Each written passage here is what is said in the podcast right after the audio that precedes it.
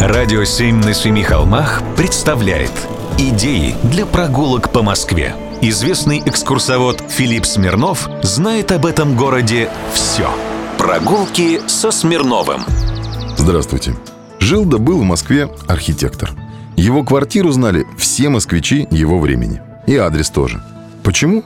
Потому что он собрал огромную коллекцию живописи и сделал одну из первых в Москве публично доступных художественных галерей – я говорю сейчас о середине 19 века. Архитектора звали Евграф Дмитриевич Тюрин, архитектор кремлевской экспедиции и потом директор чертежной Московской дворцовой конторы. Тюрин участвовал в восстановлении сгоревшего арсенала в Кремле, переистраивал Александрийский дворец и Пашков дом, построил церковь Святой Татьяны при Московском университете и Богоявленский собор в Елохове и многое-многое другое. Поселился он в денежном переулке в доме 1-8, который принадлежал тогда дворцовому ведомству. Этот редкой красоты московский особняк украшает собой угол Денежного и Большого Левшинского переулка.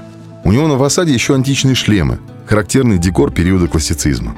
Кстати, в этом доме в разные годы жили и другие известные служащие Московского дворцового ведомства. Например, знаменитый историк и археолог Иван Егорович Забелин, на протяжении 20 лет бывший архивариусом дворцовой конторы – это, кстати, он предложил праздновать день рождения столицы. Ну и другой прославленный историк Сергей Михайлович Соловьев. Он получил здесь квартиру в 1870 году, когда стал директором Императорской оружейной палаты в Кремле. Здесь у него в гостях бывали многие известные современники. Поэт Фет, историк Кореев, философ Лопатин и другие. Но все же прежде всех и всего прославил этот дом Тюрин – его собрание живописи насчитывало около 400 полотен русских и западноевропейских художников, в том числе работы Рубенса, Ван Дейка, Веласкеса. Тюрин одним из первых частных коллекционеров сделал свое собрание доступным для публики. Его картинная галерея была открыта для всех желающих по воскресеньям. Он мечтал создать общедоступный московский художественный музей и просил власти только предоставить ему помещение для его картин. Однако власти подумали иначе. И все его картины потом продали.